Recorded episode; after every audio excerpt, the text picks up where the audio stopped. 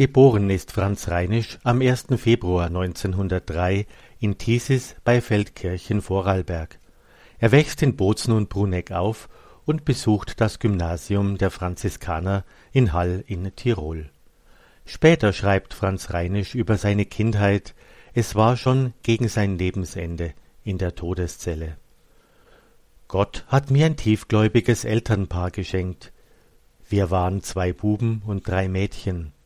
Mit acht Jahren durfte ich zur ersten heiligen Kommunion gehen, und von da an führte mich die Mutter sehr häufig zur heiligen Messe. Ich hing mit tiefer Liebe an ihr. Besonders freute es mich, wenn Mutter mich zu den herrlichen Maiandachten mitnahm. Da wuchs in mir eine große Marienliebe. Was Franz Reinisch ursprünglich nicht wusste und ihm die Mutter erst nach der Priesterweihe anvertraute, war, dass sie ihn beim Fronleichnamsfest 1903 dem Herrn weihte. Franz ist noch kein halbes Jahr alt.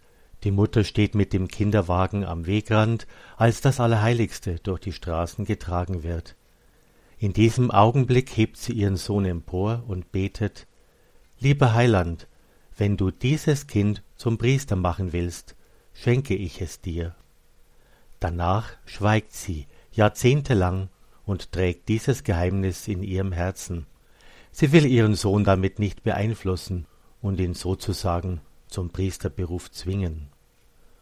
Neunzehn Jahre später, wir schreiben das Jahr 1922, Franz hat eben, wie schon zuvor sein Bruder, das Jurastudium begonnen und noch immer betet seine Mutter für die Berufung einer ihrer Söhne zum Priester. Doch wie soll das gehen, Beide studieren Jura. Franz geht 1923 für das Sommersemester nach Kiel in Schleswig-Holstein und nimmt an vierwöchigen Exerzitien teil. Im Anschluss daran fasst er einen entscheidenden Vorsatz. Ich will immer aufmerksam auf die Stimme Gottes in meinem Herzen und meinem Gewissen hören, und ich will der Anregung der Gnade Gottes treu folgen. Dazu bekommt er in den folgenden Monaten schon Gelegenheit. Es beginnt ein heißes, seelisches Ringen. Franz sieht das religiös-sittliche Elend in der Hafenstadt an der Ostsee, und es bricht in ihm die Sehnsucht auf, für Christus Seelen zu gewinnen. Er kehrt nach Hause zurück mit dem Entschluss, Priester zu werden. Als sein Vater Hofrat Dr. Franz Reinisch und seine Mutter Maria dies erfahren, verdoppeln sie ihre Gebete. Franz ringt sich durch und bricht den Kontakt zu einem Mädchen ab, das er eineinhalb Jahre verehrt hatte. Er beginnt im Herbst 1923 mit dem Studium der Philosophie in Innsbruck. Zwei Jahre später geht der 22-Jährige ins Priesterseminar nach Brixen in Südtirol. Später schreibt Franz über diese Zeit Brixen war eine herrliche Zeit. Doch im zweiten Theologiejahr wurde mir der endgültige Entschluss zum Priestertum von Tag zu Tag schwerer, je näher die Entscheidung herankam. Im dritten Theologiejahr nahm ich die niederen Weihen an, doch das Subdiakonat stand wie eine unerfüllbare Forderung vor meiner Seele. Diese Hingabe auf Lebenszeit, ohne Vorbehalte, auf ewig, schien mir zu schwer. Ich war nahe daran auszutreten. Doch Anfang April 1928 wurde es auf einmal ruhig und klar in mir. Der Entschluss am 13. Mai 1928, die Subdiakonatsweihe zu empfangen, stand nun fest. Was führte zu dieser plötzlichen, auffallenden Sinnesänderung? Es wurde viel für ihn gebetet und geopfert, seine Mutter musste sich Anfang April einer schweren Halsoperation unterziehen und hatte all die Schmerzen für die Berufsklärung ihres Sohnes aufgeopfert.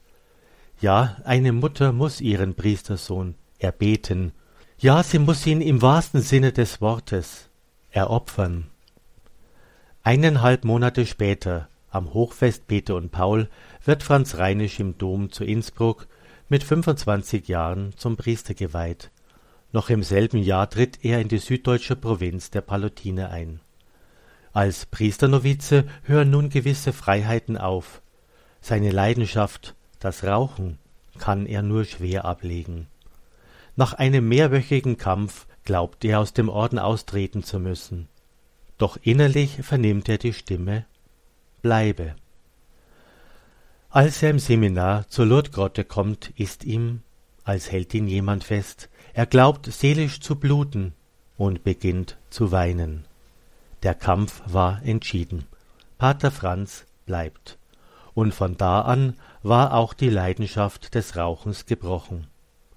Dieses Schlüsselerlebnis für seine endgültige Berufung und manch anderer geistige Kampf lassen Pater Franz demütig einsehen, und er schreibt Ich verspüre meine ganze Hilflosigkeit, bis das allzu Menschliche ganz abgestreift ist und das priesterliche Wesen kristallklar zum Durchbruch kommt, braucht es viel des Ringens und des Opferns, noch mehr aber viele Helfer, die im Hintergrund für Priester beten und opfern.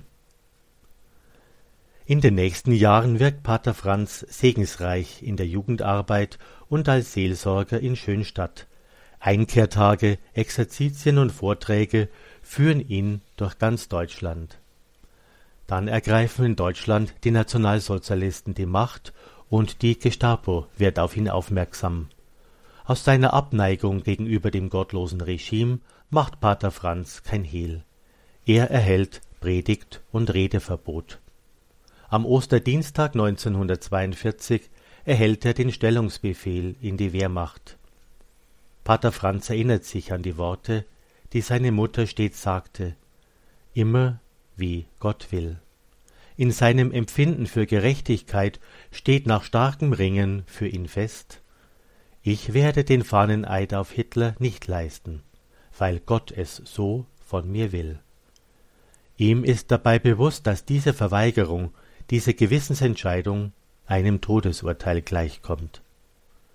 Wenige Tage später fährt Pater Franz Reinisch zum letzten Mal in die Heimat zu seinen Eltern, um ihnen seinen Entschluss mitzuteilen und um Lebewohl zu sagen.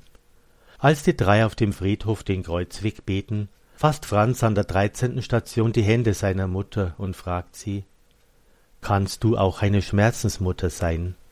die ihr Kreuz trägt und nicht zusammenbricht, worauf diese antwortet Wenn Gott mir die Kraft gibt, werde ich es können. Fünf Tage später wird der 39-jährige Priester verhaftet und in das Gefängnis Berlin-Tegel gebracht. Am 20. August 1942 wird er zum Tode verurteilt. Nach Mitternacht beichtet und kommuniziert er ein letztes Mal ehe er am Morgen des 21. August gefasst zur Enthauptung schreitet. Seine Mutter erinnert sich an die Begebenheit zu Fronleichnam 1903, als sie ihren damals ein halbes Jahr alten Sohn dem Herrn weihte. Nun muss sie ihren erwachsenen Sohn ganz dem Herrn überlassen.